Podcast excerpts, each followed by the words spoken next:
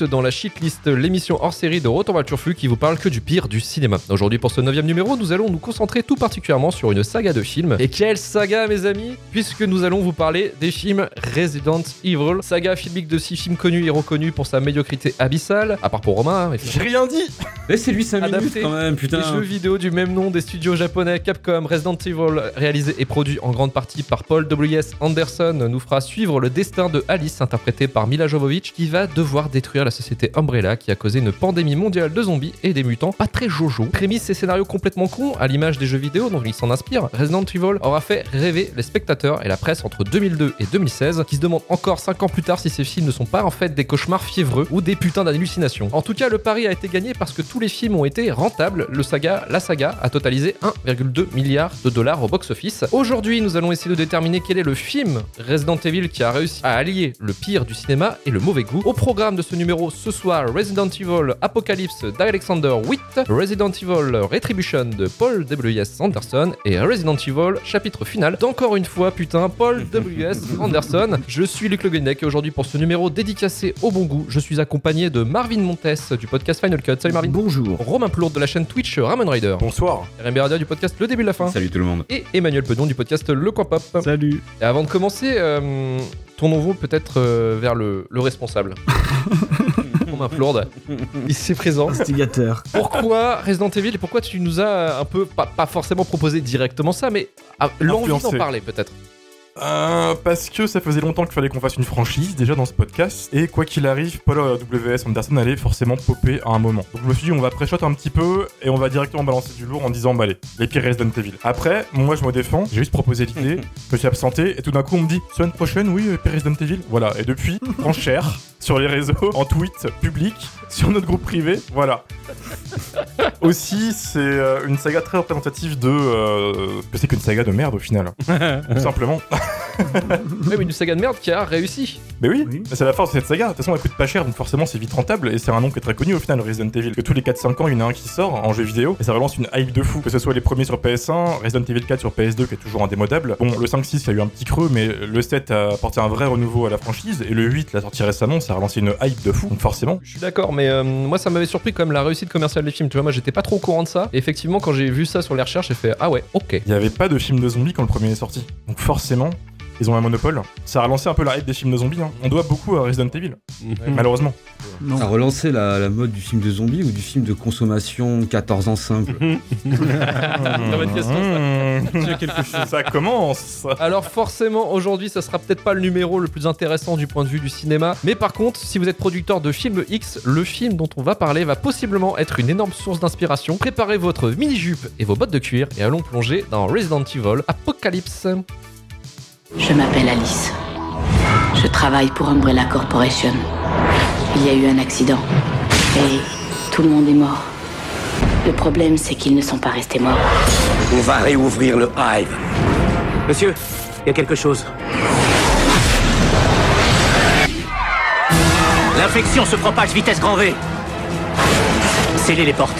Mais nos hommes sont à l'intérieur. C'est un ordre. Nous sommes tous remplaçables. Alors on nous a remplacés. À présent, ceux qui sont restés On va vous ramener chez vous doivent affronter un ennemi qui ne mourra pas. C'était quoi? Il nous faut des munitions. Full camp Et une société Ça y est, la Némésis est activée. Sera prête à tout pour enterrer son obscur secret. Procédure de lancement.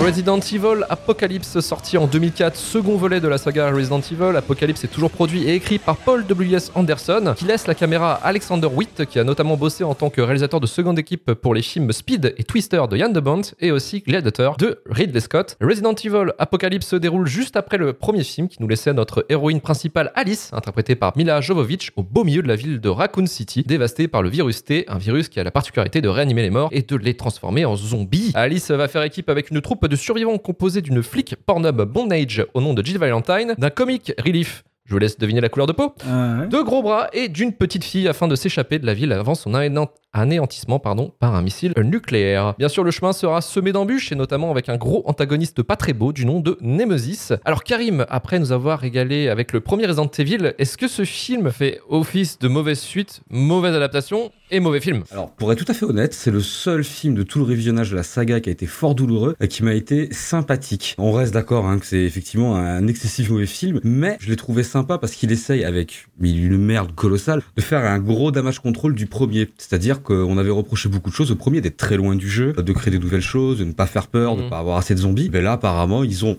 compris et ils en ont mis plein. Et ce qui est très drôle en fait, c'est que c'est un film qui pour moi en fait dans toute la série, j'avais espoir en fait que les Resident Evil soient nanar et c'est le seul en fait qui est vraiment ultra nanar pour plusieurs raisons. Déjà parce qu'il essaye de suivre formellement le jeu et le scénar qui prend la base de Resident Evil 3, c'est pas con parce que c'est le premier Resident Evil qui est un peu action, t'avais un nouveau gameplay. Ah, C'est le premier Resident Evil où t'as des choix de scénario, donc effectivement c'était intéressant à prendre. Après, c'est des choix un peu, un peu cons. C'était aller à gauche, à droite ou euh, aller chercher, euh, aller sauver un mec. Et bah, pour le petit truc sympa, c'était, euh, pour l'avoir fait plusieurs fois ce jeu, il y avait une mécanique de jeu où des fois ne rien choisir était bénéfique pour le jeu. Et là pareil, le fait d'avoir mis le Nemesis dans le film, moi je trouvais que c'est une bonne idée. Avoir un espèce de truc qui tourne tout le temps moche, qui tire des lance-roquettes, quitte à faire du n'importe quoi, euh, c'était sympa. Et le film en fait, il est, je le trouve excessivement drôle, parce qu'il est tout le temps beaucoup trop speed. On dirait vraiment du UV Ball sur plein de trucs, sur les gunfights, sur les combats, on a mis des caméras euh, sans pied, on les a fait rouler, on a mis des gens qui font des roulades au milieu et ça fait des combats. Et en fait, un truc qui m'avait marqué dans le film, c'est que la première vingtaine de minutes, ça va. Ça va, ils essaient de créer un truc, Alice n'est pas encore là. On te fait le coup de Jill Valentine, meilleure scène de tous les Resident Evil. Jill Valentine qui rentre dans le commissariat, Ouais, ouais. euh, qui met des branles à tout le monde. Le film essaie de construire un truc, et puis il y a un moment où le film pète vraiment un câble, c'est la première scène de l'église. ouais, c'est- c'est sûr. C'est la scène somme du film, ça. Parce qu'en vrai, quand tu pars du premier Resident Evil, il était parti en couille, mais tranquille, il n'y avait pas trop de Matrix style ni quoi que ce soit. Là, le film, il t'attrape d'un coup, il te dit nique ta mère. Allez, il débarque en moto, elle traverse le truc, Pas du trop, ouais. Et en plus, malheureusement, c'est pas très bien fait, mais c'est surassumé. Ce film m'a fait penser un peu à Mortal Kombat euh, Destruction Finale, la suite du Mortal Kombat euh, original, Ouais, ouais. où il se prend beaucoup trop au sérieux. Mine de rien, il fait qu'une heure et demie, j'ai pris un peu de plaisir à le regarder parce que j'ai beaucoup ri. Il y a la scène du cimetière, euh, elle est formidable. Parce que pareil, ils ont adapté une scène qui est dans le jeu. Donc ça, à la limite, c'était sympa, c'est un bon clin d'œil. Code Veronica, non, je crois, un truc Non, c'est Resident Evil 3. Tu dois passer d'un théâtre pour aller au commissariat où t'es censé retrouver Claire, euh, parce que ça se passe juste après. Bref, c'est un film où je trouve qui est, qui est excessivement mauvais, mais qui a le mérite au moins d'affaire la durée qu'il faut pour pas que tu t'ennuies trop. Qui, en vrai, essaie de rattacher encore un, un côté avec le jeu vidéo et tu sens qu'ils le font mal, tu sens qu'ils essayent de le faire et ça, c'est quand même pas. Oh, c'est mal fait, mais c'est quand même sympathique. C'est pour la politesse un petit peu de dire voilà les gamers, on a quelques petits clins d'œil pour vous, euh, ne cassez pas les couilles quoi. Ça suit vraiment le scénario du jeu quand même. Ouais, ils essayent vraiment d'être fidèles en vrai. Ils y arrivent clairement pas euh, à tel point qu'il la fin, c'est un grand n'importe quoi avec Alice et ses pouvoirs spéciaux. Pour moi, la grande et magnifique aventure du n'importe quoi, elle commence après celui-là. Celui-là, c'est la suite de trop qui a permis le- la suite de la création de l'univers, mais c'est euh, c'est pas celui qui est, le, qui est le plus grave. Après, par contre, les personnages sont, sont extraordinaires. Un trivia à la con à rajouter à la chaîne TikTok. C'était LL Cool J qui devait faire euh, le mec de couleur qui meurt. Et ça m'a fait rire parce est, le mec essaye de jouer comme LL Cool J. Parce que déjà une excessive mauvaise idée. parce Il y, avait, il y avait eu Snoop Dogg aussi. euh. Snoop Dogg. Oui, ouais, Snoop ouais. Dogg était prévu, ouais. ouais. C'est quand même un film abject, mais je trouve en vrai que lui, il a vraiment des qualités de nanar. Parce que le film se prend au sérieux. Tu sens que l'argent qu'il y avait, il n'y en avait pas non plus des, des tonnes, mais ils ont essayé d'en faire des trucs. Ils ont cru avoir de l'ambition. Et je trouve que ce film, il est, il est moins chié que les autres. Il te chie moins à la gueule que les autres, en fait. Donc je trouve qu'en fait, il a, c'est le seul de la licence qui a un peu ce côté nanar que je pourrais peut-être regarder en 10 ans bourré avec des potes en mode, euh, Ah, c'était les années 2000. Ouais, il y a un truc qui m'a marqué ici dans le film, c'est que putain, ce film il respire jamais. Même dans les dialogues, il y a jamais euh, plus d'une seconde de temps mort. Sans compter Mhm. après le, le surcutage qui, qui infecte. Niveau surmontage et niveau rythme, on est encore loin des prouesses. Ah oui, pour moi on est dans le maladroit. En fait, ce film est très maladroit, je trouve, en fait. euh, alors qu'il avait peut-être pas que des mauvaises intentions. Je pense pas non plus. Est-ce que Romain, tu veux parler un petit peu de la peut-être de la base du projet euh, à, la, à la base? Normalement, Resident Evil était adapté par quelqu'un d'autre. En tant qu'historien de Paul En Anderson. tant qu'historien. à moins que tu veux que je prenne le relais, moi je connais l'histoire. hein. Non, non, et je la, je la connais aussi. De base, c'est un certain George Romero qui devait adapter Resident Evil. Ça a foiré, puisqu'au final, il a écrit un scénario en deux semaines et les réalisateurs du jeu ont dit non, c'est de la merde. Et ils ont préféré en fait le pitch de Paul W.S. Anderson. Alors c'est même plus insidieux que ça en fait, parce que c'est, euh, il y a eu un entremetteur, c'était la Cosmopolitan. Ouais. C'est euh, le studio allemand là, qui, produit tous les films. Ils ont d'abord approché George Romero pour, euh, euh, réaliser le film euh, une fois qu'ils avaient le droit. Enfin, avant, ils étaient passés par le scénariste de Spawn. Et puis ils ont dit, bon, non, c'est trop chiant. Et le, scénario de base, normalement, devait récupérer Resident Evil 1. Mais ils ont dit, ouais, je me dis que ta mère, c'est trop chiant. Ils ont enlevé le, lui. Et en fait, ils se sont rapprochés de George Romero. Non pas parce qu'il a fait Zombie et. Et la nuit d'or-vivant, non, on s'en branle. Parce qu'ils ont dit, ah putain, mais attends, il, il a fait un peu de zombie, ok, mais regardez, il a fait quand même le spot TV de RE2 au Japon. Mm. C'est quand même pas mal. Qui est vachement, qui est vachement déjà un bien. peu le pied dedans. Est vachement Oui, bien, ce oui, spot. qui paraît, ouais, ouais, ouais. Et, et du coup, ils ont dit, ah putain, on va peut-être l'approcher, ce mec-là, tu vois. Et, euh, et, et pour le coup, effectivement, bah, c'était une bonne idée, mais ils, ils savaient pas peut-être que finalement, tu vois, Shinji Mikami, qui était le créateur de, de Resident Evil, bon, il s'est inspiré beaucoup d'Alone in the Dark, mais ça, ça va être un- une autre histoire, ça, de, de plagiat, mais il s'est aussi beaucoup inspiré, finalement, d'une certaine mesure aussi, des, des, des- des films de, de Romero. Bah oui, juste avoir l'introduction du tout premier jeu de base, qui était tourné avec des Oui, vrais acteurs. est un film, qui est un film avec des vrais acteurs. Ouais, ouais. Après, idéologi- idéologiquement, ça aurait jamais collé. Pas du tout. À voir, on sait pas. façon. Non, mais bon. Il avait écrit un, un scénario euh, lors de la sortie de, justement de RE2 et il devait tourner et sortir le film pour la sortie du, du Resident Evil 3 euh, en 99, il me semble, ou 2000, je crois, un truc comme ça. 2000. Finalement, ouais, c'est vrai qu'il y a le producteur du jeu qui disait que c'était de la merde, mais effectivement aussi, euh, la Cosmopolitan voulait pas aller dessus parce que euh, c'était trop violent euh, et ça aurait été R-rated aussi. Euh, parce qu'il y avait trop de gore et euh, finalement ça aurait quand c'est R-rated un film c'est à dire qu'aux États-Unis bah euh, il y a forcément moins de salles qui vont pouvoir exposer aussi le, film et forcément moins de spectateurs qui va pouvoir y aller aussi donc euh, forcément moins de thunes à se faire quoi. Ils ont dégagé le truc donc ils étaient un peu euh, à la fin la Cosmopolitan était un peu perdue sauf que derrière effectivement il y a Paul W.S. Anderson et encore pire lui préparait un, un film de zombies qui s'inspirait de Resident Evil parce qu'il est fan du jeu et il a fait un script qui s'appelle Undead et qui était donc euh, l'idée de base de Resident Evil 1, le film, tel qu'on le voit dans un labo avec, euh, en fait, qui a rien à voir avec les jeux, hein, mais euh, avec quelques éléments du jeu. Et en fait, c'est ce scénario-là qu'il a adapté et qu'il a pris le nom Resident Evil pour faire, en fait, pour aller sur la base,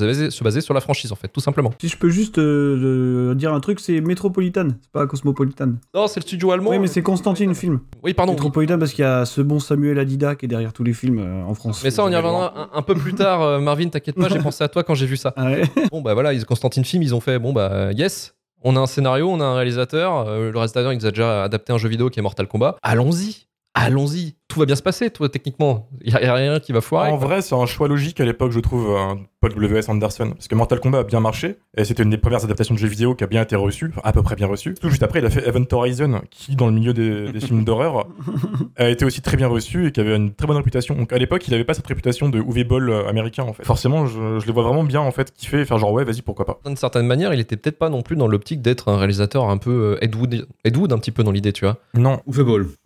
Ouais, non, Oh, je pense pas qu'il en soit là quand même. non, non. C'est UV Ball, c'est c'est pire. Il a des, il a des admirateurs, euh, Paul Anderson. On en a un, regarde. Ah, et alors, outre la blague euh, nanar, etc., les Japonais sont très très fans des films Resident Evil. C'est vrai? Ça, ça cartonne au Japon.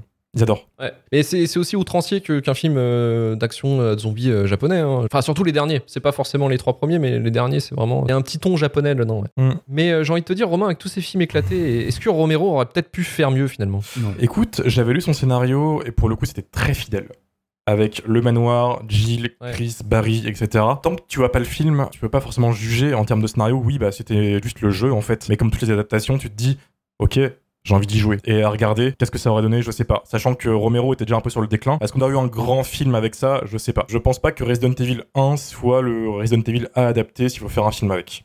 Trop de personnages, un peu what the fuck avec le serpent géant, des araignées, euh, le laboratoire. euh. Je pense pas qu'un un film pourrait faire quelque chose euh, avec tout ça sans être euh, nanardesque en fait. Et un mec comme Romero, je, même si c'est Romero, je sais pas s'il aurait pu faire un truc vraiment cool avec. Mm. Parce que mon opinion, hein, ça reste un fantasme en fait ce scénario au final, parce qu'on n'aura jamais le, le Ouais, produit ouais, on aura final. jamais le truc. Mm. Après, lui, il s'est rattrapé. Il a fait Land of the Dead, il a fait d'autres films après. Bien sûr. Et du coup, pour le Resident Evil Apocalypse, t'en penses quoi, toi? J'ai l'impression que c'est peut-être ton film préféré. Hmm, on n'est pas au niveau d'Afterlife encore.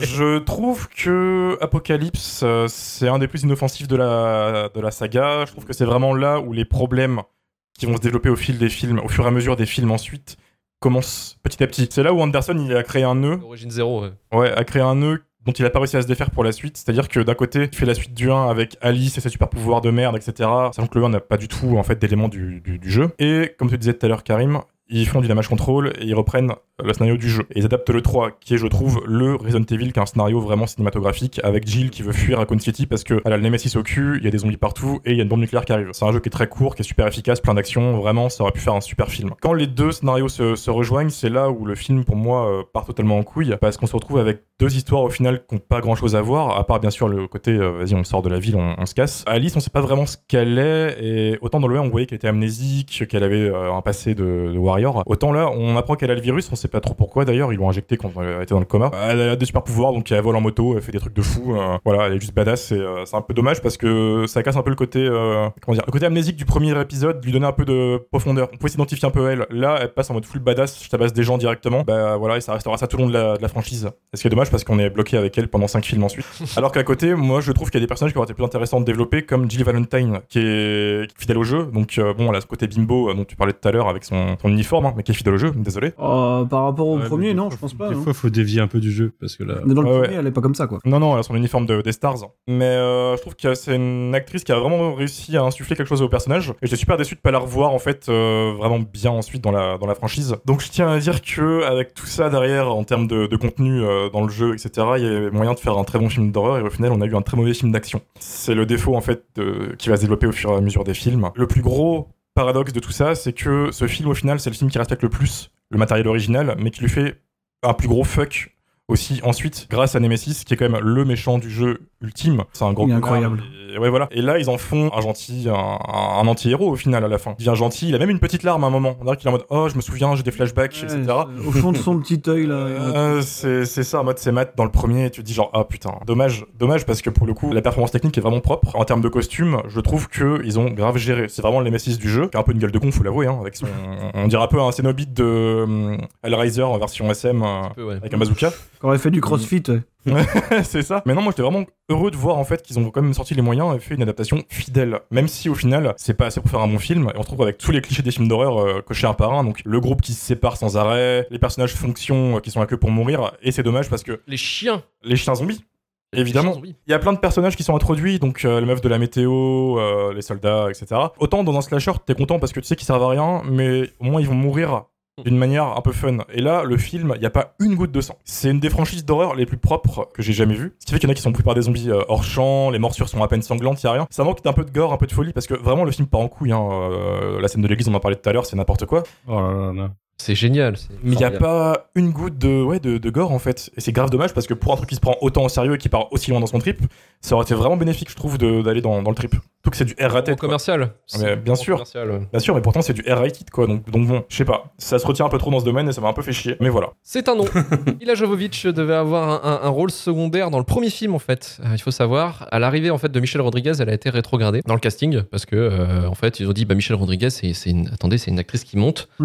pas du tout, hein, pas du tout. Mais eux au départ ils étaient là putain attendez waouh nouvelle coqueluche d'Hollywood les gars attention bougez-vous. Et en fait Mila Jovovich a, a- a un boulard. Un, un énorme boulard et en fait elle a pété un plomb Quel type de. Ah putain, ce boulard là. et voulait que, que son personnage soit une héroïne badass au premier plan. Donc en fait, Paul W.S. Anderson, pour éviter les emmerdes, euh, a réécrit le scénario. L'histoire dit que c'était une nuit, euh, ils ont, ils ont re- retapé le scénario. Et ça a suivi en fait de leur rencontre aussi, parce que c'est à partir de ce moment-là qu'ils sont pécho et euh, sept ans plus tard, ils se Il n'y a marient. pas de lien du tout, du coup. Ça va. Non, jamais.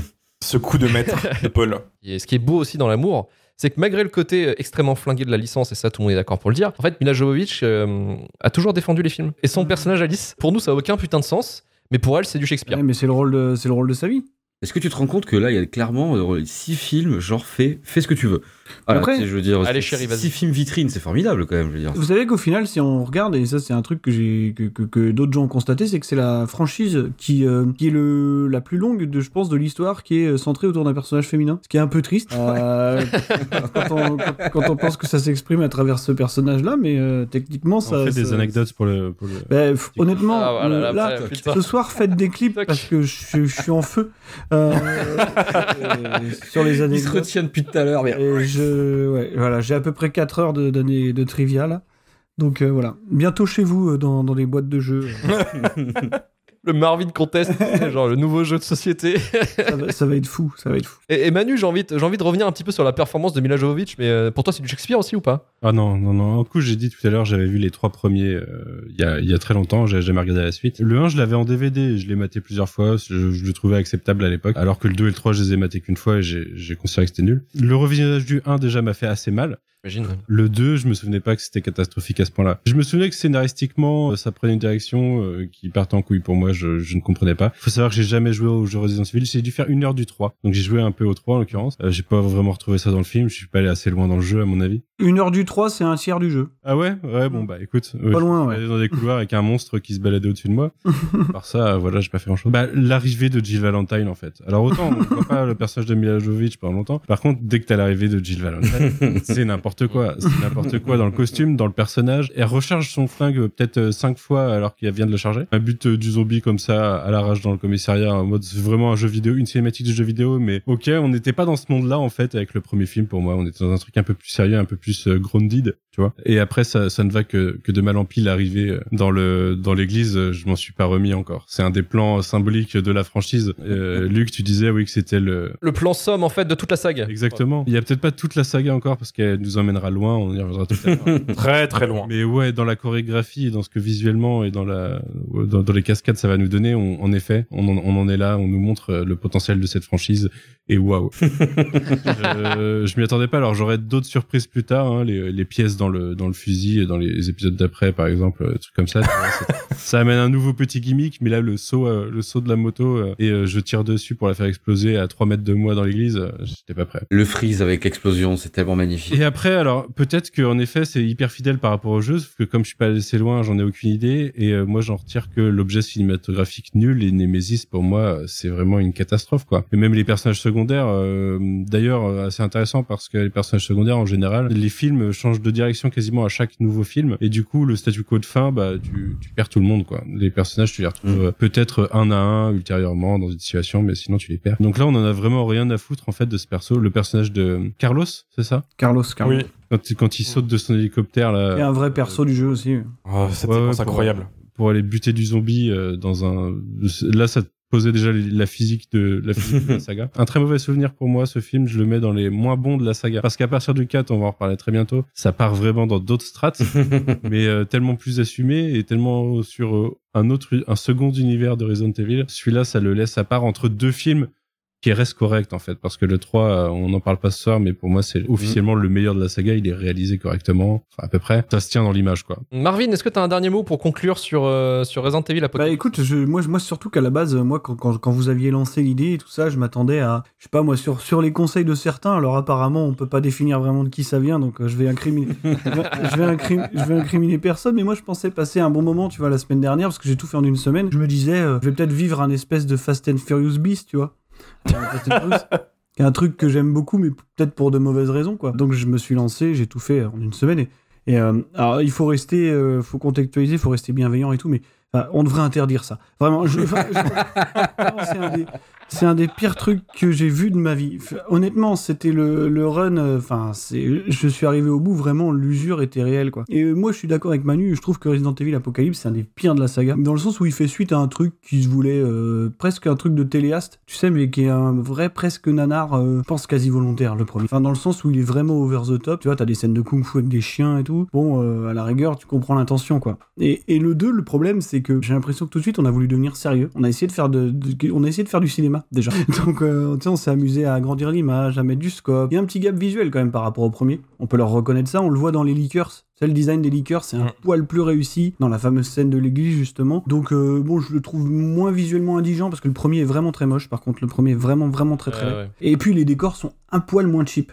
Tu sais que les trucs en carton-pâte du Hive euh, de- du Resident Evil euh, original, quoi. Et sinon, en plus, on a complètement l'influence, tu sais, du cinéma des années 2000, donc euh, post-Matrix, donc post-John Woo, donc tout ça, quoi. Donc c'est ces trucs-là qui, tu sais, qui essayent un peu de romantiser la fusillade. En, en tout cas, de rendre la fusillade belle, quoi. D'en faire un truc quasiment artistique. Mais où sont les colons, putain, Mais où Marvin sont les colons? Bah, Elles m'ont beaucoup manqué. On y reviendra plus tard, euh, c'est encore pire dans le, dans le 5, je pense. Sinon, le film est moche, ce qui est un peu bizarre, parce qu'Alexander Witt, vous l'avez pas dit, mais c'est un chef-op euh, qui a l'air assez correct. Je crois qu'il Il a fait un film en tant que chef-op, c'est euh, Le mensonge d'État, je crois, de Ridley Scott, euh, Body of Flies. là. Bah forcément.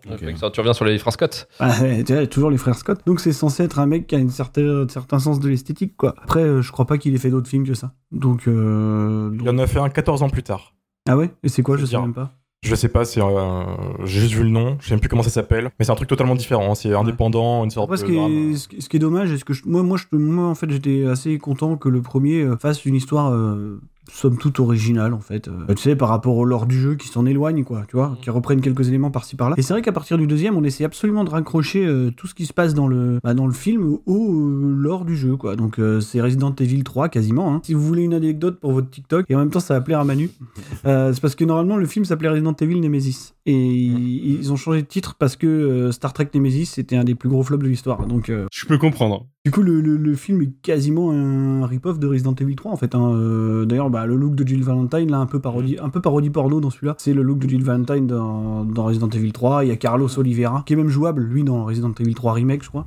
Donc euh, voilà, oui, oui, on commence à raccrocher le lore et je pense que les suites nous montreront que c'était une très mauvaise idée. Après, moi, je veux juste revenir sur le truc, je pense, quand même le plus effarant de ce film, qui est euh, Nemesis, quoi. Il faut parler de Nemesis, sais, qui est une espèce de machine à tuer inébranlable, euh, un truc vraiment, tu sais, froid comme la mort, quoi, dans, dans le jeu. Vois, c'est pour ça qu'il fait. ça. Ah, quand même. Mm. C'est un truc qui fait un peu peur parce que justement, il est. il- tu sais, c'est- poursuit partout. rock, quoi. Alors que là. Si tu prends un peu du recul.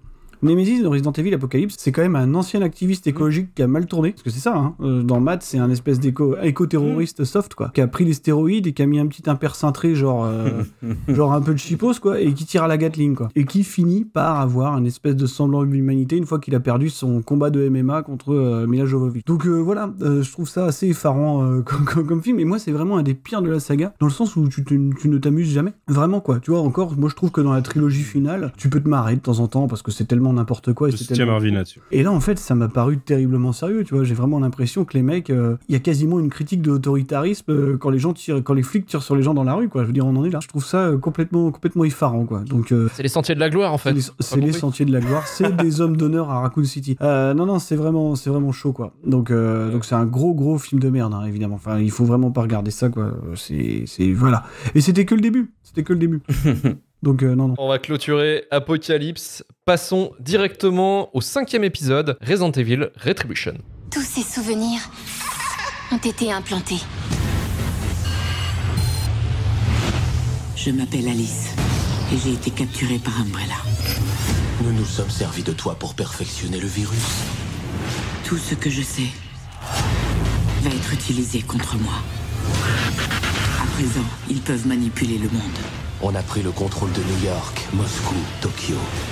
C'est le début de la fin. Je vais te tuer. Bonne chance. Tu en auras besoin. Umbrella est plus puissante que jamais. Et nous sommes les seuls à pouvoir les arrêter.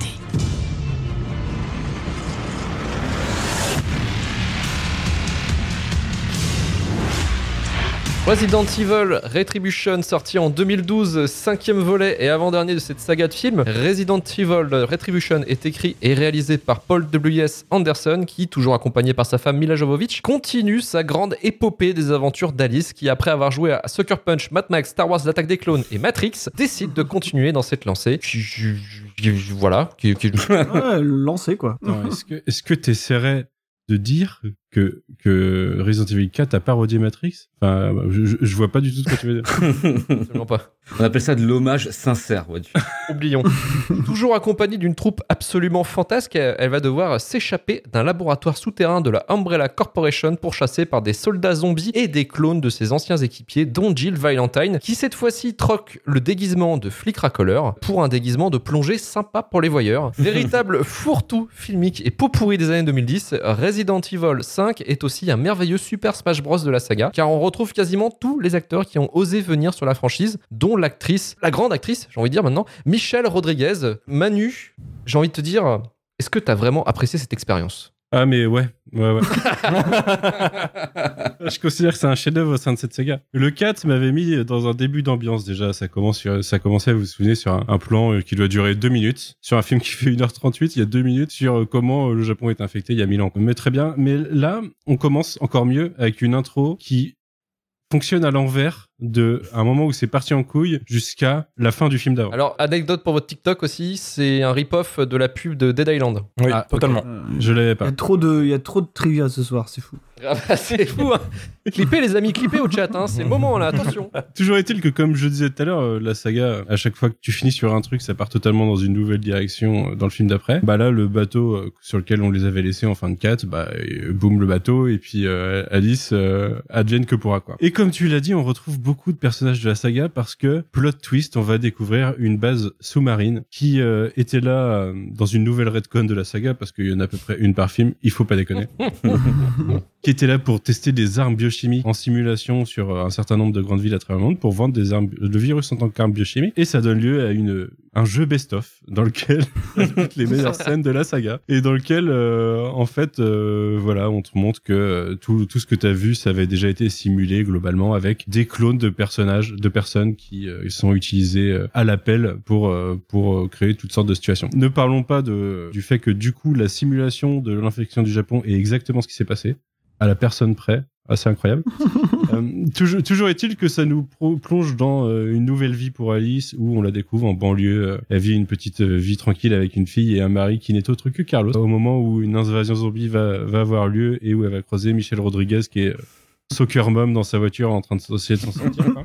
Et très vite, on se rend compte que en fait, c'est un clone d'Alice qui a vécu cette vie et que Alice, elle est prisonnière de. Alors, c'est la Red Queen à ce moment-là déjà? Non, enfin, en tout cas, elle est prisonnière d'Umbrella. Oui. euh, Wesker. dans cette base, ouais, c'est Wesker. Ouais. Non, parce que Wesker dans ce film euh, se révèle être gentil. Ouais, et puis il apparaît que en espèce. à la de- fin. Ouais.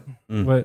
C'est la Red Queen en fait qui euh, globalement va trahir un peu, euh, je crois, et euh, il y a Ada Wong qui travaille pour Wesker qui va venir aider Alice à essayer de s'en sortir. C'est ça. Toujours est-il que voilà, euh, c'est euh, pour moi. euh, en plus, il a vraiment une, une expérience jeu vidéo parce que il y a, y a vraiment des scènes. euh, Elle récupère son stuff, elle va croiser une voiture de flic Mm. pour casser la vitre, récupérer un fusil à pompe. Il y a des trucs genre récupération de données, euh, ouverture d'ordinateur. En plus, à travers la saga, on a toujours cette esthétique de la map à travers euh, Mm. les, les plans de, de, de- du Hive. En 3D, ouais. Ouais, ouais. Euh, hyper cheap, hyper années 2000, mais pourquoi pas. Ce qui est marrant, c'est que le premier film a lancé des gimmicks qui ont été gardés sur l'ensemble de la saga, genre les euh, Chien zombie. la grille laser, les chiens zombies, des trucs comme ça, des trucs qui étaient hyper euh, marqués de l'époque du premier mais qui ont infusé le reste de la saga. Mais il y a encore beaucoup de choses à dire sur ce film. On tente de donner un semblant de famille à Alice, déjà.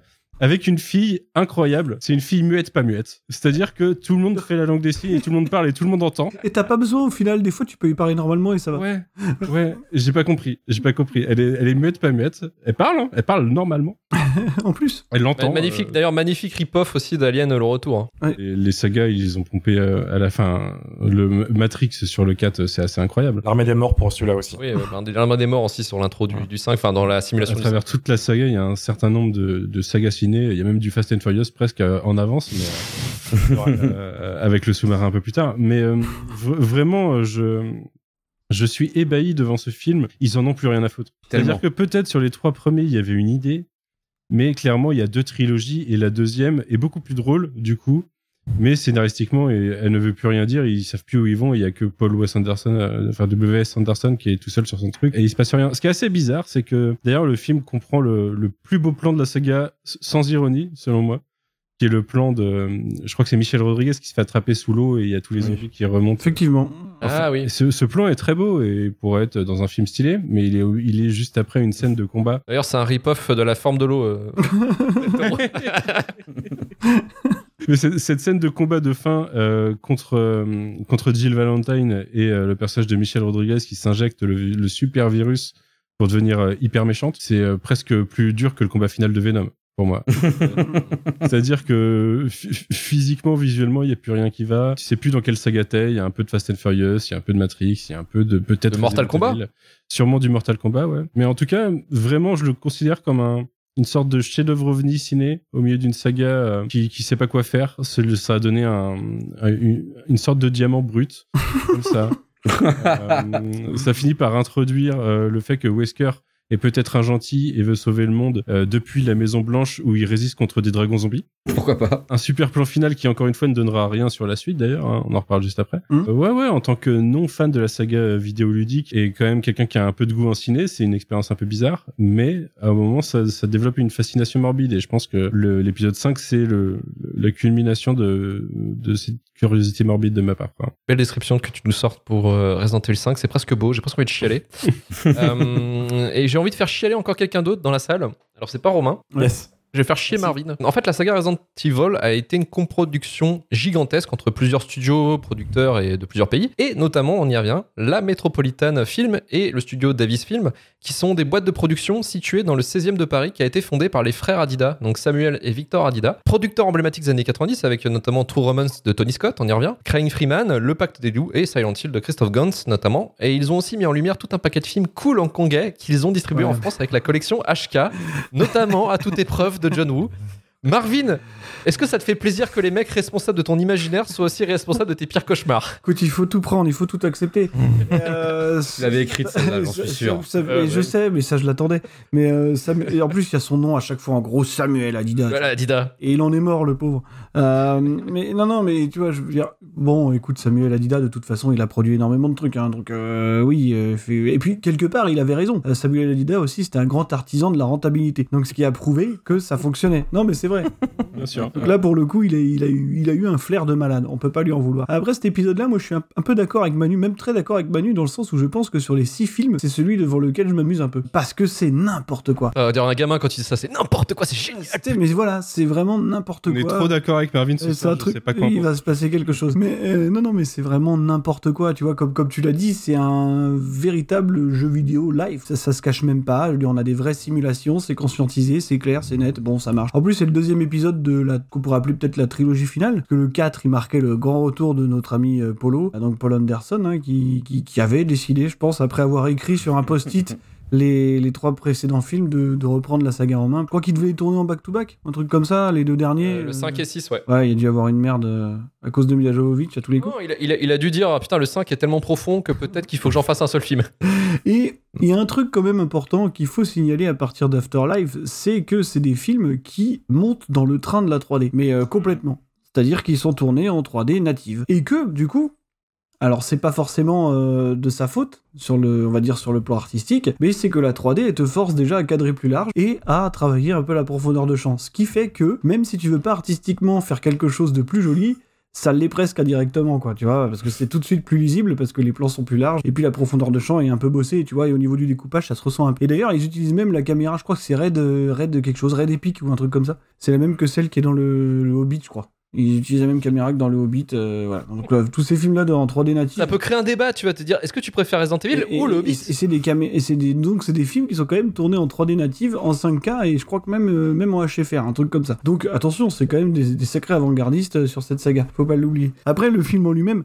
Moi, me fait quand même un peu marrer. Je le trouve pas indigent comme les autres. Le problème, c'est que, un petit peu à la manière du Street Fighter de Steven De dont on a déjà parlé, c'est que là, on va commencer à ramener le maximum de personnages issus de la franchise, leur donner des rôles totalement différents juste pour pouvoir les name dropper. Pense à ce pauvre Barry, là, qui arrive au bout d'un moment. euh, et, voilà. Et donc, il y, y a plein de choses dans ce film-là qui sont assez rigolos par rapport aux influences potentielles de Paul Anderson dont on parlait avant. C'est que je pense qu'il aime beaucoup Matrix, évidemment. Mais donc, tout ce qui a euh, amené. Et là, je vais faire le lien avec la connerie que m'a balancé Luc tout à l'heure, parce que je pense que si Samuel Adida est aussi dans le projet, c'est parce que je pense que Paul Anderson est effectivement un grand fan de John Woo. Je vois pas comment ça pourrait en être autrement, puisque le ralenti, c'est la vie, apparemment. Donc, euh, donc, en fait, ce qui se passe, c'est que quand on regarde le ralenti euh, à la John Woo ou à la Peckinpah ou ce que tu veux, c'est un ralenti qui prépare à la violence en fait. C'est un ralenti qui prépare à un truc qui a un gros impact. Donc il y a un payoff, tu vois. Le problème étant que euh, il a pas tout à fait compris ça, Paul Anderson, je pense, puisqu'en fait il utilise des ralentis qui sont découpés avec d'autres ralentis. Donc en fait, ça nous donne des scènes un peu comme chez Snyder, on peut comparer, tu vois, Mmh, sans, sans- non, mais sans clairement, vouloir lancer une crotte de nez, hein, c'est vraiment ça. Et qui fait des rappels à tous nos podcasts, du coup, ça. Ah bah, moi, je suis, moi c'est le, réfé- le référencement. On m'appelle SEO dans le milieu. Et, et- en fait, le, le ralenti, euh, tu vois, le ralenti permanent qui dure 2-3 minutes et du coup qui n'amène sur rien. Parce que le principe du ralenti, justement, c'est qu'à la fin, t'as un truc, il y a un impact, quelque chose. Mhm. Mais là, il se passe jamais rien. Donc en fait, c'est juste, je suis à mourir. Je comprends pas l'intérêt de ce procédé, quoi. Mais bon, euh, voilà, beaucoup le font, ça a l'air de plaire, quoi. Et puis, par contre, en termes de symbolisme, tu sais, un peu à la John Woo, et des trucs hallucinants, quoi. Par exemple, la mort de Barry, avec les bras écartés comme ça, tu sais, genre pour, pour le, pour le sacrifice ultime. Eh, on t'a vu, mec. Même euh, le, le plan dont je parlais tout à l'heure, Oui, bah, parce qu'un tableau de, de- de- des démons des enfers qui tirent euh, les âmes vers le bas, quoi. c'est des trucs, euh, tu sais, cristiano romantiques. Enfin, voilà, quoi, on connaît. Le saviez-tu? C'est un rip-off du courant italien. C'est ça, c'est complètement ça. Par contre, là où c'est vraiment un chef-d'œuvre, je pense que c'est un très grand film de cosplay. C'est fou parce que à aucun moment tu ne crois en, ce, en, cette, en, ce, en cette production value, c'est un véritable boulot de cosplayer. Et sans être péjoratif avec euh, les cosplayers, attention, je veux pas me mettre une commune plus à dos. Mais euh, là, par exemple, Ada Wong.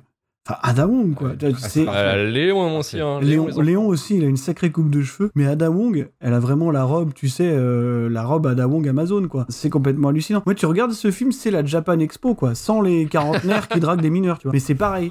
non, non, non, mais vraiment, c'est. Cet homme a raison. C'est oui, bah bien sûr, évidemment quoi. C'est euh, c'est un truc un peu plus safe, mais c'est la Japan Expo. euh, Enfin, le costume d'Ada Wong, je m'en remettrai jamais, je pense quoi. Là, c'est c'est un véritable grand film de, de contest de cosplay quoi.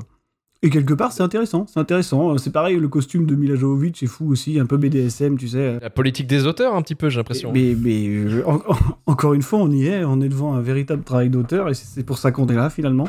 Euh, et- non, non, mais c'est vrai. Après, sinon, je trouve quand même qu'à partir de Retribution, et je pense qu'on pourra en reparler dans euh, le chapitre final, j'ai quand même l'impression que, euh, un peu moins dans celui-là que dans le suivant, le design des créatures est un peu plus réussi que euh, dans les précédents. Tu vois, je pense par exemple à l'espèce de monstre final, qu'on sait pas trop d'ailleurs, en espèce de liqueur alpha peut-être. Tyran, ils appellent ça. Tyran, ouais, mais c'est pas vraiment ça. Un tyran, c'est plutôt celui du, du 3, je crois. Et je le trouve pas trop vilain. Voilà, je sais que c'est pas terrible comme, euh, comme compliment, mais je fais ce que je peux. Et euh, je le trouve à peu près acceptable. Voilà, je trouve pas les monstres indigents euh, à partir du cinquième, quoi. Sur le 5 et le 6, je trouve que le bestiaire, ça va. C'était pas vraiment le cas avant. Juste pour, pour paraphraser tout ça, je pense que ouais, c'est carrément mon. Je pense que c'est peut-être mon préféré. En fait, c'est très bizarre de dire ça. Au moins, c'est n'importe quoi. Et voilà, déjà. Déjà. Je t'ai jamais vu autant- aussi enthousiaste, tu vois. Non, c'est pas de l'enthousiasme, hein, c'est juste que c'est de la détresse, peut-être. dans le, tu sais, dans, dans, dans l'espèce de flaque là que j'ai vu. Euh, Il y a un truc qui sort un peu, qui me fait, qui me fait me dire ah tiens ça c'est rigolo. Bon bah voilà, je- on prend ce qu'on peut. Et encore une fois, on se fout complètement d'une espèce de continuité scénaristique et c'est pas grave quoi. C'est de la merde, mais moins que le reste quoi. Pour Marvin, tant qu'on s'amuse, c'est super, c'est génial, c'est enthousiasmant. Allez, Romain, un petit mot sur le réalisateur Paul W.S. Anderson? T'emmerdes. Ok, merci. Et quoi d'autre? Final Cut Paul Anderson, c'est bientôt. Pour nos auditeurs, euh, Luc a débarqué et m'a demandé Eh, Tu ne ferais pas une petite analyse de la mise en scène de Paul Anderson? Bah, Je trouvais ça très intéressant comme idée, non? Euh, Va te faire foutre. C'est du plaisir. hein. Donc on va quand même euh, on va contextualiser un petit peu et dire euh, qui est Paul W.S. Anderson pour les, les incultes. Mais euh, de base, c'est un tout petit génie puisque c'est le plus jeune diplômé de son université. Il lance sa boîte de prod à 27 ans. oui. Il réalise son premier long métrage à 28 ans avec Jude Law. Donc déjà le mec il est bien entouré. Il réalise Mortal Kombat qui a bien marché, Event Horizon aussi, et après il va ouvrir un petit studio euh, avec son pote euh, qui a produit tous les Resident Evil justement. Et ça a donné la carrière qu'on connaît, donc les fameux Resident Evil, les trois mousquetaires 3D, Course à la mort, Alien vs Predator, Monster Hunter, bref, de la De qualité. la chou- de la chou- c'est ça. Je plus que ses élus Alien vs Predator. Si si c'est lui, et il a refusé de faire Apocalypse justement pour euh, faire euh, ce film-là. Il était occupé sur AVP pour, euh, c'est pour ça C'est ça. Il a mis à détruire plusieurs franchises différentes en même temps en fait. Hmm. C'est son style. Donc c'est que des films qui n'ont pas été très bien reçus par la critique, mais lui ça le dérange pas parce que je le cite, je suis un réalisateur populaire au sens politique du mot et je ne m'intéresse qu'à une chose, c'est si mes films divertissent l'audience et s'ils applaudissent dans la salle plutôt que de m'inquiéter des critiques professionnelles. Voilà. très fort, très fort. Le souci c'est qu'il n'y a pas que les critiques hein, qui, je pense, font la gueule euh, euh, en face de ces films. Euh, Ça fait 20 ans qu'il chie légalement sur le public et il continue de sortir des blockbusters. Donc juste l'année dernière encore Monster Hunter hein, qui a bien marché, euh, même avec le Covid, il y a quand même eu une petite hype. Bon, direct tout Blu-ray chez nous, mais, euh, Actuellement mais voilà. sur OCS. Il est inarrêtable, hein, inarrêtable. Ça fait euh, 20 ans. Et l'autre côté, c'est c'est que ça fait un réalisateur efficace, en fait. Bah, c'est ça, c'est sa force en fait, c'est qu'à chaque fois, il n'a pas un gros budget, il fait quand même des films dans les temps qui n'ont pas trop de drama autour et qui se remboursent très rapidement au final. Donc quoi qu'il arrive, en fait, il a le champ libre pour faire ce qu'il veut. Et c'est ça le, le problème et sa force à la fois. J'ai quand même fait un petit travail d'analyse filmique sur sa, sur sa réalisation. Il y a que chez nous que vous entendrez Euh, ça. hein. Personne d'autre ne Personne d'autre ne l'a fait. Il y a quand même deux trois trucs qui ressortent dans, dans le bordel. En premier, c'est un mec qui est obsédé par la destruction et la fin du monde, donc qu'elle soit virale, religieuse ou due à une catastro- catastrophe naturelle. La plupart de ces films ont le même enjeu, donc c'est soit un virus qui va réduire tout le monde à, Ouais. à 100, soit un volcan qui explose, soit les aliens débarquent, soit invasion d'aliens. euh, voilà. La deuxième chose qui frappe, c'est sa femme, qui toute sa carrière. Non, c'est beau, faut le dire. Je suis Cette désolé. transition, mec, elle était d'utilité, mais alors. Franchement, euh, je sais que parfois je suis limite, mais là. euh, Euh, non, non, non, mais oh, putain. c'est un duo, Paul Anderson. C'est Ah, mais Paul ta Anderson mère. et Mila Jovovich. Ah bah attends, attends, tu me lances, moi je, je l'attaque. Ouais, je je l'attaque directement. Oh mon dieu. C'est la Micha Fouinch euh, de chercher un peu là. Elle le suit partout, pour le meilleur ou pour le pire. Ça Allez, au revoir, salut. C'est bon. J'ai assez de problèmes comme ça, moi. Non, non. Cet homme fait du Twitch pour des adolescents. Euh, c'est factuel, je suis désolé, voilà, je dis ce qu'il y a à dire. C'était le, le dernier épisode de Chine. Merci Non. encore. Ah, Et avec la formulation qui était pas top. hein. Plus sérieusement, c'est un réalisateur qui se complaît beaucoup dans, le- dans la pop culture au final, hein, puisqu'il fait qu'adapter des trucs connus, des franchises de comics, donc AVP ou des jeux vidéo, et il en fait un peu sa marque de fabrique et il en vit d'ailleurs et ça lui va très très bien. Visiblement. Euh, À côté, c'est pas qu'un réalisateur, c'est aussi un producteur, parce qu'il produit toutes les suites de ses films, donc Course à la mort 2, Course à la mort 3, Course à la mort 4. Parfois, des petites perles, faut quand même le dire, dont par exemple Pandorum, que je vous conseille, qui est un film d'horreur dans l'espace qui est très très bon avec Gunny Squad. Il a un peu de flair des fois, le, le pépère, et euh, je crois que c'est pour ça qu'il est toujours là, parce que outre ça, je pense qu'il a aussi des très bons contacts, parce qu'il est toujours très bien entouré. Hein. Désolé, mais je vois pas comment il a pu peut avoir ce casting pour ses films récents. Bon, il y a beaucoup d'acteurs de seconde zone dedans, hein, bien sûr, Ali Arthur, euh, voilà. Michel Rodriguez, je vois pas comment il a pu revenir pour le 5, sachant qu'avant, il a quand même réalisé beaucoup de merde. Donc je pense que c'est un mec qui est très apprécié dans le milieu. Je pense que c'est un mec aussi qui a du bagou et qui sait euh, très bien gérer sa, sa prod et euh, c'est pour ça que. C'est il vrai que c'est vrai que c'est marrant parce que Michel Rodriguez, entre temps, elle est devenue euh, une des héroïnes de la saga, probablement la plus bankable euh, hors film de super-héros Bien sûr. d'Hollywood, quoi. Malgré ce qu'on dit sur ses films, le mec, il, il fonce et il a toujours euh, le budget et les moyens qui sont devant lui, quoi. Mm. Donc euh, voilà, Paul Anderson, c'est ça. Merci pour cette euh, analyse. Merci beaucoup. Plus jamais je fais ça, par contre. Voilà. Le masque et la plume. Mais t'inquiète, hein, au, bout d'un moment, peut-être qu'un jour tu recommenceras à faire tes petits exercices comme ça. hein. C'est bien en plus, j'ai- j'aime bien parce que tu travailles bien, Romain. Et ça, j'apprécie. Cours de management en direct.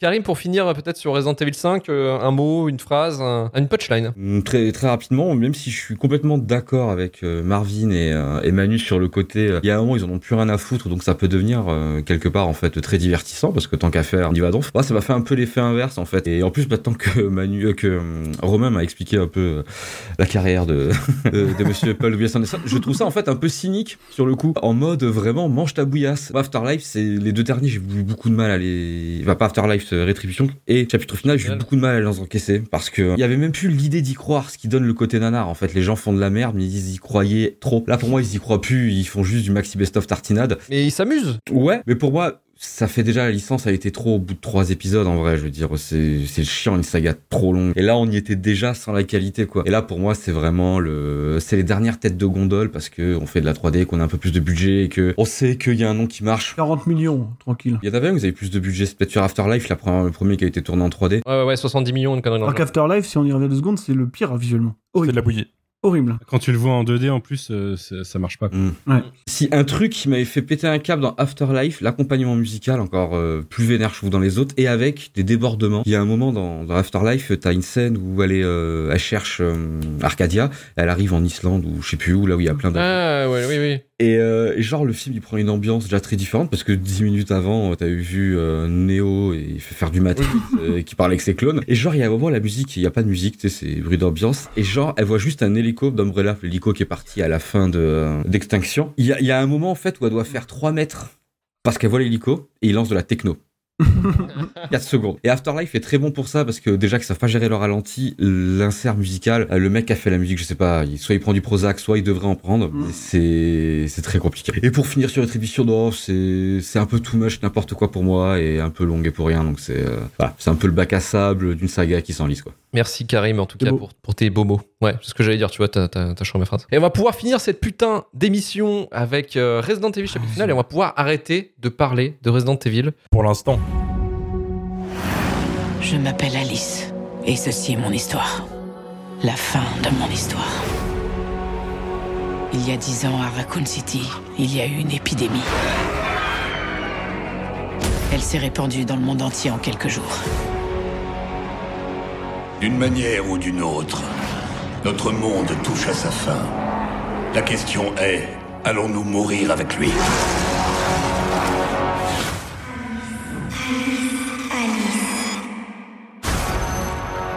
Umbrella a développé un antivirus. Il pourrait détruire le virus T. Je n'ai aucune raison de croire ce que tu dis. C'est vrai, mais je peux t'offrir ce que tu souhaites le plus. C'est quoi? Ta vengeance. On peut arrêter tout ça. Je dois retourner au Hive. Je t'accompagne. Qu'est-ce qu'on va faire? On va les tuer jusqu'au dernier. Resident Evil, chapitre final sorti en 2016, dernier chapitre de la saga, toujours avec Paul W.S. Anderson à la caméra et l'écriture, accompagné de sa femme, toujours Mila Jovovich à l'acting. Ils ont toujours pas divorcé d'ailleurs, hein. ça veut dire que leur amour a résisté à Resident Evil, ça qui est beau quand même. Ce sixième film clôt l'arc narratif le plus incompréhensible de l'histoire de l'écriture, puisqu'Alice, après avoir survécu dans une bataille épique dans le Capitole de Washington que vous ne verrez pas, va pouvoir enfin finir par tuer pour la 757e fois la société Umbrella en allant dans le Hive, le labo du premier film, pour aller casser les genoux, faire des cascades sur les murs et tuer des chiens et dragons zombies et enfin nous foutre la paix, bordel. Est-ce que Marvin, tu as eu la paix quand tu as fini le film Euh, ouais, ouais. Ou peut-être que tu ne la trouveras jamais finalement. Euh, je sais pas, mais oui, si j'ai eu la paix, puisqu'en plus maintenant on a le recul pour de savoir qu'il n'y a pas eu de suite, donc euh, donc quelque part c'est. Attends, attends, Ça, c'est attends. Non, vrai, non, pas de suite à cette timeline. Voilà. Déjà. Ce qui est plutôt une bonne chose. Après, il y, a- il y a des choses à sauver dans le chapitre final. Enfin, si, parce qu'on se force un peu à en trouver, hein, faut pas se mentir. Déjà, il y a le fait qu'il soit plus tourné en 3D. C'est-à-dire que c'est un film qui est converti en post-prod. Et ce qui veut dire que du coup, cette fois-ci, on n'a plus, tu sais, tous les effets de, de jaillissement euh, hyper abusifs qu'on avait dans les précédents. Surtout dans, dans Afterlife, qui était assez terrible là-dessus. Par contre, le problème avec la post-prod, c'est que ça nous vaut aussi cette espèce de colorimétrie assez sombre, hein, pour, être, euh, pour être gentil, ce qui fait qu'on voit, on voit absolument rien dans le film. Sympa, ouais. Voilà. Ah ouais. Donc, euh, voilà, c'est évidemment une colorimétrie qui sert à, alléger la post-prod, on va dire. quoi. Je pense que ce film-là, le, le meilleur rendu visuel de la saga, quand même, par rapport à ce que je disais auparavant sur Rétribution. Je pense que le design des créatures est, je vais pas dire réussi, ce serait un peu fort, mais en tout cas carrément acceptable. Je pense à la créature là qui sort un petit peu de Resident Evil euh, 5, je crois. Celui en Afrique là, c'est le 5 Ouais, c'est ça Oui, c'est ça, ouais. euh, où il y a la créature volante là, tu sais, qu'on revoit au début du film, qui est pas trop mal réussi, je trouve quoi. Après, il faut chercher, hein, faut chercher des trucs, hein, c'est pas facile. Tu rates beaucoup, je trouve, là, en vrai. Non, non, mais attends, j'y vais, j'y vais Tu peux t'arrêter, peux y aller, vas-y, non, démarre. j'y vais, je suis parti là. Le problème étant que ce film-là, encore une fois, alors je sais pas si on parle de, de, de reboot, de redcon ou de suite, en fait, j'en sais rien. C'est-à-dire que c'est un film qui se contredit tout le temps, euh, ça sur sa propre mythologie, quoi. La première chose, c'est évidemment l'origine du virus T, qu'on nous racontait un petit peu dans Resident Evil Apocalypse. Je sais plus, il y avait une histoire En mettant un vaccin, une sorte de vaccin. Ouais, il y a eu pour l'histoire du professeur maladie. euh, Ashford, voilà, qui voulait euh, sauver sa fille. Professeur Ashford, qui a un name drop d'un truc du jeu. hein. Euh, R2, ouais. Donc cette fois-ci, bon bah c'est plus ça. Euh, on ne sait pas pourquoi. C'est toujours mais- pour sauver une fille. c'est toujours pour sauver une fille, probablement la même, hein, mais euh, mais bon, euh, bah non du coup, mais euh, mais voilà. Donc euh, Parce que d'ailleurs, dès l'introduction, le twist du film Oui. grillé, quoi. Effectivement, voilà. Alors attention, on va vous laisser peut-être le privilège de la, de la découverte parce que ça serait un peu, ça serait pas juste que vous n'ayez pas à le voir finalement. J'ai envie de partager ta douleur. en fait. Mais voilà, j'aurais voulu que vous l'enquaissiez aussi. Le film s'enlise dans ses contradictions tout le temps. Bah, tu vois, et c'est un peu la preuve que cette fameuse trilogie finale, elle est quand même pas vraiment connectée avec les trois, euh, les trois, euh, les trois volumes précédents. Quoi. Il a repris son histoire et puis on s'en fout de ce qu'avait fait Alexander Witt et puis voilà quoi. Il recrée sa propre mythologie au point où il nous raconte les origines du virus telles qu'il les voit à la fin du dernier C'est film. lui qui l'avait écrit déjà à l'époque. C'est ça le truc. Ouais, c'est ça le truc. Mais on sait pas trop ce qu'il a écrit ou pas après, dans tous les sens. Je veux dire, euh, est-ce qu'il a pas fait juste un traitement et machin et tout on sait pas quoi. Mais en tout cas, nous raconter les, origines du, virus au début du dernier film, c'est pas mal, pourquoi pas. J'ai un problème justement par contre en termes de storytelling, c'est l'organigramme d'Umbrella. Comment ça se passe? Parce que le souci c'est la représentation de Wesker qu'on a depuis un moment et qu'on nous présente un petit peu dans la saga comme étant un peu le big boss d'Umbrella euh, Corporation. hein, je crois qu'il le nomme, nomme presque en, en tant que président. Je crois, hein, c'est le président. Ouais, Oui, c'est le ouais. président. Euh, au moins dans, dans le 3, il le ouais. Et donc, on avait l'impression dans Resident Evil Extinction que c'est un petit peu lui qui drivait le professeur Isaacs, là. Euh, Ouais, Ce personnage-là n'a pas de sens en, en, en deux. Et là, dans le 6, on a le professeur Isaacs qui revient parce qu'elle l'avait tué, mais non, parce qu'en fait, c'était son clone. Et donc, lui, cette fois-ci, on a l'impression que c'est lui qui drive Umbrella, et puis Wesker, il est un peu rajouté, tu sais, aux chausse-pieds dans les origines d'Umbrella comme étant une sorte de sous-fifre, finalement, tu vois. Donc, en fait, je sais pas si quelqu'un les a sur LinkedIn, euh, Umbrella, mais j'aimerais bien qu'on nous explique un petit peu l'organigramme, je comprends pas vraiment, quoi. Déjà, c'est comme euh, le twist sur le contrôle, le, le contrôle d'Umbrella, tu vois. Qui légalement a le contrôle d'Umbrella Ouais. dans un, dans un monde post-apocalyptique. Enfin, Ouais, ouais, je. il n'y a plus aucune institution qui va te garantir ton contrôle d'Umbrella. Oui, non, mais déjà, ça n'a aucun sens. Et puis bon, du coup, ça doit être pour ça certainement qu'ils se partagent un petit peu le, tu sais, le, le leadership, ça n'a pas de sens, quoi. Sinon, après, pour parler du film en lui-même, c'est peut-être le pire, hein. enfin, c'est euh, c'est assez terrible. C'est surtout le, celui qui a le plus de problèmes de découpage. Ah, et on en revient à ces fameux soucis de montage euh, qui sont, qui sont vraiment terrifiants. Et je pense que c'est en partie lié au fait que, depuis le premier, on n'en a pas beaucoup parlé.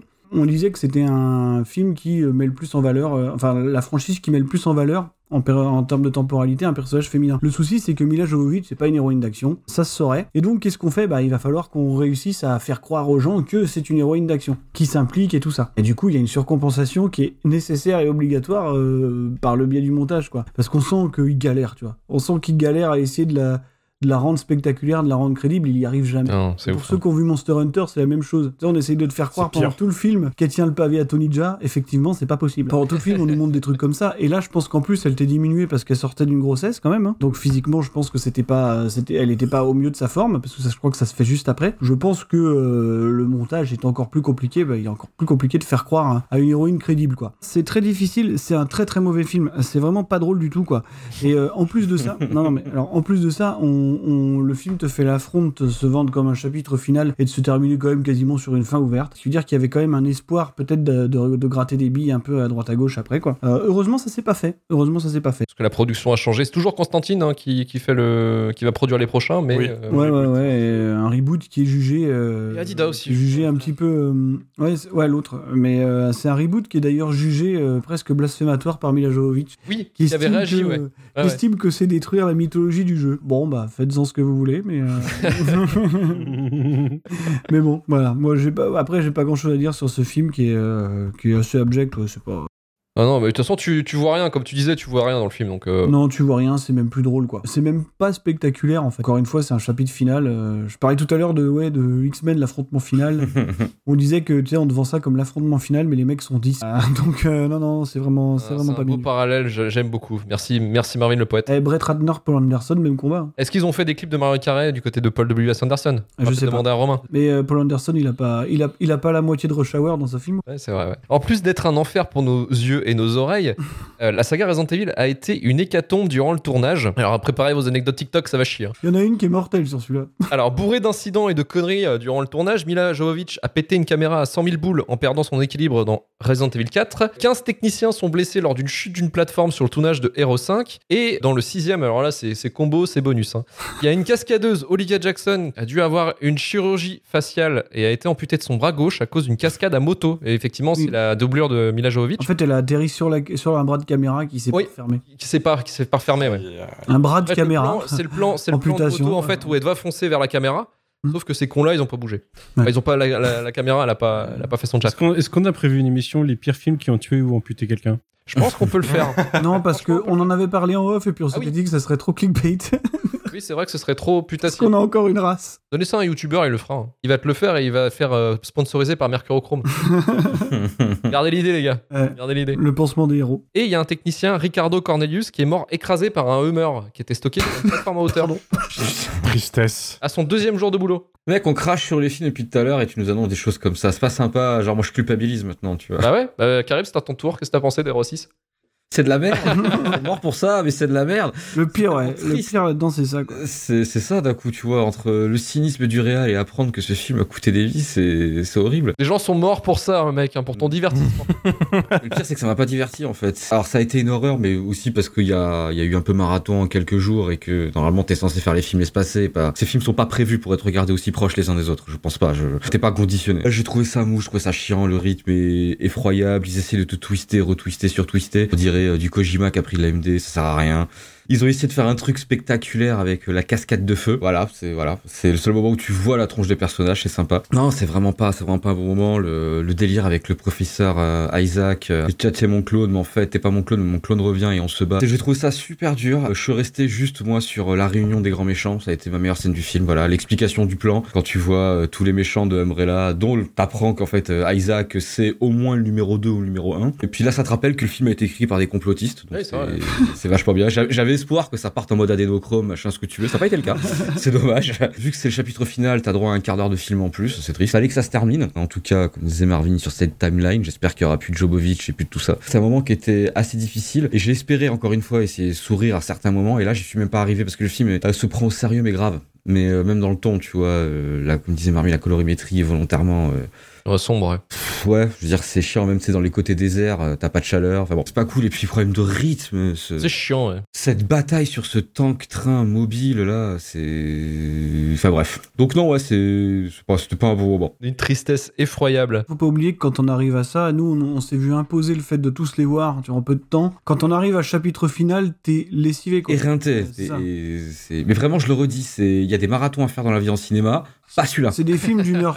C'est des films d'une heure trente et quand t'arrives, tu prends ton Blu-ray, tu fais. Es vraiment. Quoi. Et, euh, Alors que c'est des trucs d'une heure trente, quoi. Je sais pas si ça va plus vite en regardant le Hobbit que Resident Evil, quoi, finalement. Tu vois, c'est. Je me suis pas endormi devant Resident Evil. Ah, donc ça va plus vite.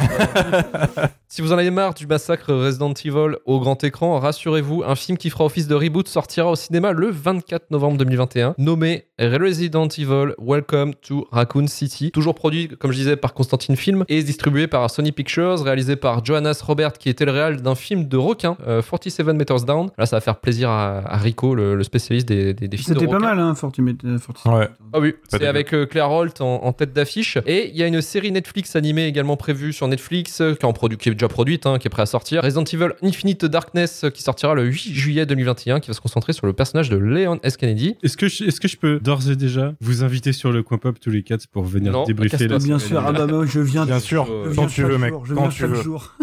Quand tu sais, faire du théorie crafting et tout. C'est genre, qu'est-ce qui va se passer Euh, après carrément. Et tu verras que tu feras tellement d'écoute. Mais tu vas voir. Loki en PLS. ça, va être fou. Ça va être fou, tu Ok, vois. la live action, euh, visiblement, ça s'adresse vraiment à un public adolescent.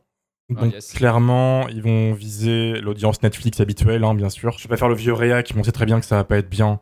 On sait très bien que ça va parler de thématiques ont rien à voir avec Resident. Evil. Moi, de ce que j'en ai vu, j'ai l'impression qu'on va nous faire le Riverdale de Resident Evil.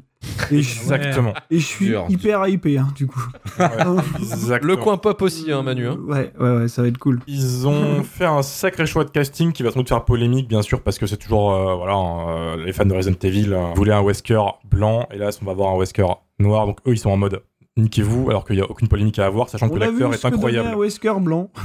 c'est ça, exactement. Voilà, c'est ça. Donc euh, l'acteur est très très très bon. Donc bien. clairement, c'est pour moi mon seul espoir de cette série. Et J'attends plus le film, le reboot, qui pour le coup euh, a l'air d'être fait dans un gros respect du jeu. Les, les décors du jeu ont été repro- euh, reproduits, etc.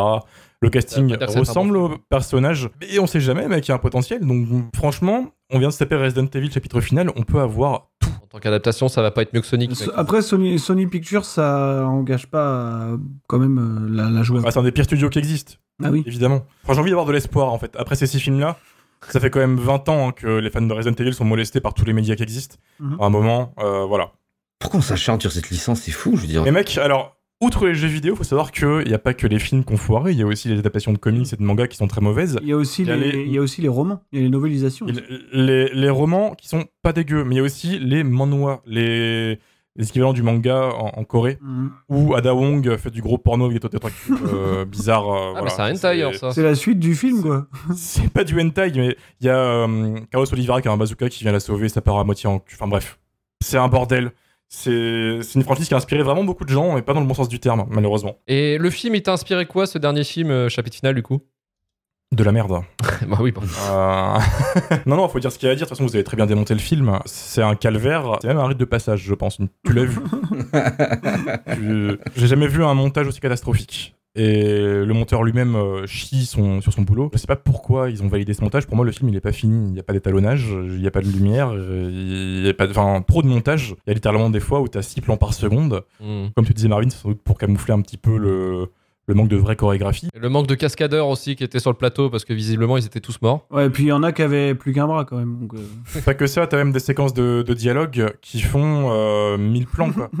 C'est, ça cut tout le temps, et c'est pas des plans fixes, souvent c'est toujours des, des, des travelling circulaires, des panoramiques, des trucs qui bougent. Alors qu'ils bougent pas, eux, tu vois. Oui, c'est ça, et du coup, ça te perd déjà dans l'espace, et surtout, si t'es fatigué, mais t'as envie de quicher tout le long du film. c'est un peu l'équivalent de la, de la 8-6, en fait, ce film. C'est, c'est pas bon, tu, tu le bouffes, t'as envie de quicher, euh, voilà. C'est pas mal comme, euh, comme phrase, quoi. C'est Ouais, c'est ouais. l'équivalent de la 8-6. tu hein. regardes ça sous l'arrêt de bus, tranquille. Ouais, on va finir avec Manu euh, pour finir euh, notre, euh, pff, notre massacre sur Resident Evil. Moi, j'en peux Lui plus. qu'il en peut plus. Ah c'est c'est terrifiant. Je vais pas être très long de toute façon parce que déjà je suis. euh, J'aurais été d'accord avec Marvin sur les trois films. Putain. Ah, bah, ça, c'est déjà. c'est- drôle. plus drôle quand on arrive là, quoi.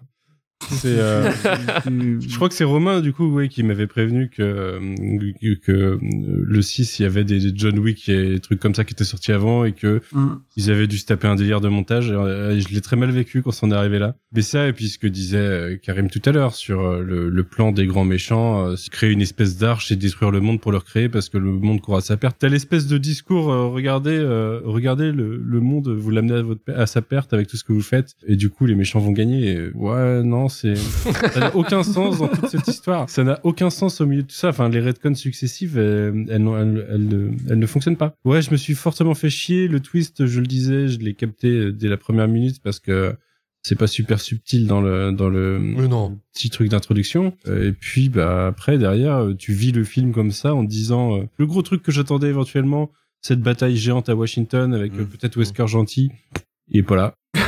Euh, Eh ben non. une fin logique, elle est pas là. De l'action marrante, c'est pas là. Il se passe pas grand chose. Fais chier à la fin, c'est tout ça pour ça quoi. Avec cette espèce de fiole unique qui va euh, sauver le monde euh, sur plusieurs années euh, parce que euh, Oui, ça se Ouais, répand dans l'air, c'est ça Ouais, ouais, non, mais ça n'a pas de sens non plus. Enfin, il y a, il y, a, y a pas une quantité infinie à répandre euh, sur la Terre, quoi. Le truc, s'ils le reproduisent pas, bah, il y a pas grand monde qui va être sauvé dans ces. En plus, euh, il s'appelait directement chapitre final à l'époque. Je me souviens pas. Mhm. Si, si. Oui, si, si. Ouais, ouais, c'est le Et titre. ben, ouais, quand tu quand tu dis chapitre final, euh, Je sais pas si c'est lui qui voulait ou si quelqu'un lui a mis le haut-leur en lui disant vas-y c'est bon détends-toi euh, c'est fini quoi. De base, il doit y avoir un septième film. De base, le final de Resident Evil, c'était deux films. Il voulait faire son Harry Potter, Paul W. ou le Hobbit. Wesker, Voldemort. euh, Ouais, c'est. Non, non, mais il y a un truc. Il y a un truc. hein. Ouais, Il manque les putains de dragons. dire Que, ouais, Cla- Claire Redfield en fait c'est le Hagrid de. euh, genre, euh, D'ailleurs, son frère, du coup, il est mort euh, sur le bateau à la fin, là. On a, on l'a, on l'a pas dit, mais c'est vrai ce que dit Manu, c'est-à-dire que entre Rétribution et déjà c'était le cas avec l'épisode d'avant, mais entre Rétribution et chapitre final, on décide de, d'abandonner des personnages en fait. Parce que vu que cette fameuse bataille de Washington elle n'existe pas, c'est pas ce que devient Léon, ni Ada, ni Chris Redfield. D'ailleurs sa sœur s'en tape. Enfin, clairement, euh, il est plus là, bon, bah, on n'en parle même pas, quoi. C'est vrai qu'on abandonne carrément des personnages en route, quoi. Donc, je- c'était peut-être pas vraiment chapitre final, finalement. Ada Wong aussi. Ada Wong, elle était là. Ah, ouais. elle disparaît. euh, ouais, ouais. tout, le monde, tout le monde part, euh, il reste plus que Claire et Alice. quoi. Ça, c'est un peu l'aveu de faiblesse quand même, tu vois, d'essayer de pré-terminer le film avec le seul gimmick qui avait marqué les gens dans le premier film pour terminer ta saga. Je trouvais ça un peu, un peu tristouné quand même, tu vois. C'est triste. C'est triste, c'est le mot. C'est la, c'est la fin de notre review, notre exercice de style sur Resident Evil. Difficile, hein. On va passer au courrier des Durandos. Arrivé à la fin du film, j'ai senti un truc est sur ma joue. Je me suis demandé ce que c'était.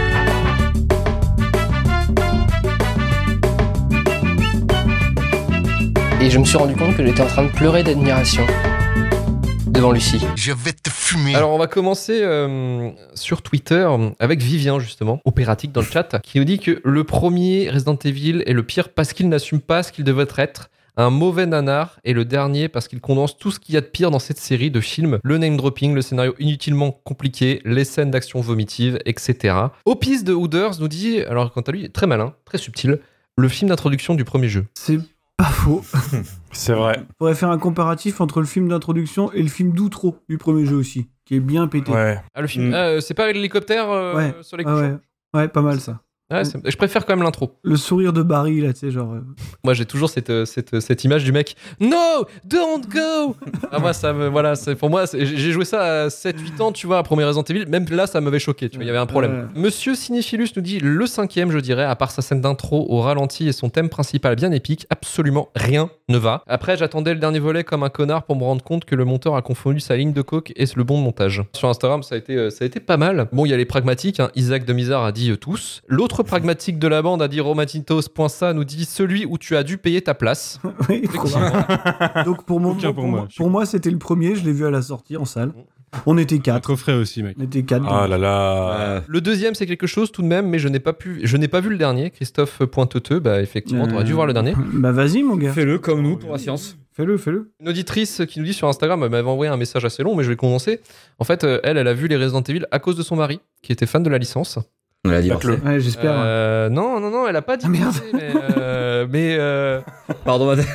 C'est une, c'est une, comment dire, c'est une expérience pour laquelle elle ne recommencera pas. Et peut-être qu'elle préférait peut-être divorcer que se retaper Resident Evil. C'est peut-être une question à se poser finalement. Et si vous voulez, on mettra un, un- un- on mettra un, un- à 5000 euh, à 5000 dollars sur le Patreon. euh, on les regarde ensemble et on les commente si vous voulez. On paye une salle de cinéma, on la loue, on se fait un marathon. À, à 5000. C'est déjà un cinéma qui Ouais. accepte de, de faire ça, quoi. En vrai, est-ce qu'on peut pas convaincre le 14A J'ai déjà essayé de vouloir passer le reboot qui arrive bientôt en septembre-octobre là à l'absurde séance. Ouais. Jamais euh, le 14A ne se positionnera sur un film comme ça. Ouais, bien sûr, c'est un film commercial. Un studio trop gros, trop commercial. un- Ah ouais. J'ai tenté, hein, j'ai lutté. J'ai Il y lutté. a un marathon des six, un marathon des six premiers, du coup, euh, sur une journée, non? Il n'y a pas moyen? Oh là là. Si on le vend sur le côté, c'est une grosse franchise d'action féminine. Vous oubliez quelque chose Personne n'a envie de voir ça. Non, vrai. à, à, à à- Nantes, Ça, en vrai, je à Nantes, suis- tu remplis la salle du, la- une salle du 14A pour une ouais. journée de Resident Ouais. Evil, c'est sûr. C'est sûr. Si on est tous ensemble et on brande le truc, euh, ouais, on fait les six films, oui, il se peut qu'on, ouais, il se peut qu'on en tire quelque chose, ouais. On retente encore une fois une analyse avec euh, Romain qui nous analyse le fond en comble le cinéma de Paul W.S. Anderson. Là, les gens vont venir. Allez, moi je dis, ça se tente. Mais- Luc, mets ça, mets ça sur euh, ton whiteboard de, de trucs que tu veux faire réaliser, tu vois. Bah, bien sûr, bien sûr. Je vais mettre ça. Je vais mettre ça dans mon goal. Tu mets ça dans ton ton goal. article dans le Figaro. Voilà. Ça se trouve, c'est ça qui va t'amener ton article dans le Figaro? La question de ce soir, c'est quel est le pire Resident Evil? Et on va commencer avec Marvin. Ah. Euh, c'est dur. hein. C'est dur. c'est dur. Bah oui, c'est une bonne. Euh, Resident Evil Apocalypse. Le 2 Ah oui, oui. Oh, t'es audacieux. Sérieux? Ah oui, oui, c'est pire que le 6, bien sûr. Ok. Manu. Le 2 également. Ah putain. eh. Oh là là Ah, là vous là. êtes dur. Je l'ai dit tout à l'heure en plus, je l'ai dit officiellement. Karim, le, le pire. Euh, le 6. Parce que j'aime bien le 2 parce qu'il est nanar et qu'en plus, il y a le même, il y a le postal dude. Oui, c'est vrai, ouais. Voilà, c'est uniquement pour ça. Euh, le mec qui joue dans Postal de Vieux Ball, ouais, effectivement, ouais. Ouais. Ça, c'est pour ça qu'il y a ce côté UV Ball qui me fait marrer. C'est peut-être ça, effectivement, ouais, qui, je pourrais te rejoindre là-dessus. Romain, le pire. Bah le 6. Ça fait un 2-2 là. Ça fait. euh, Ça fait 2-2. Ouais, ça fait un deux. C'est ton, de- c'est ton moment là. C'est mon moment, les gars, c'est mon moment de briller, c'est incroyable. Et ben écoutez, moi je veux dire que c'est le 6, hein, parce qu'en Oh. plus j'ai rien vu. Allez. L'HDR euh, du film, il est vraiment dégueulasse. Donc, euh, non, non, euh, contraste noir-blanc là en fait est Voilà. vraiment, euh, vraiment à chier. Parce qu'en fait, peut-être un peu précisé, mais c'est vrai que le, le film se passe dans un labo, la moitié du film, et ce labo n'a pas de lumière. Mais également, les mecs qui font le film n'ont pas de lumière non plus. Donc, euh, ben, voilà, c'est c'est- Effectivement. c'est un, un problème un peu un peu lourd de 45 minutes où un film se passe euh, à la chandelle quoi. Bon, peut-être qu'ils ont essayé de refaire Barry Lyndon hein, tu sais, au niveau de la lumière en faisant un éclairage à la bougie, tu vois. Mais euh, non, Tu vas trop loin, Luc. non, non. Oui, oui, là tu vas beaucoup trop loin et il est déjà 23h40.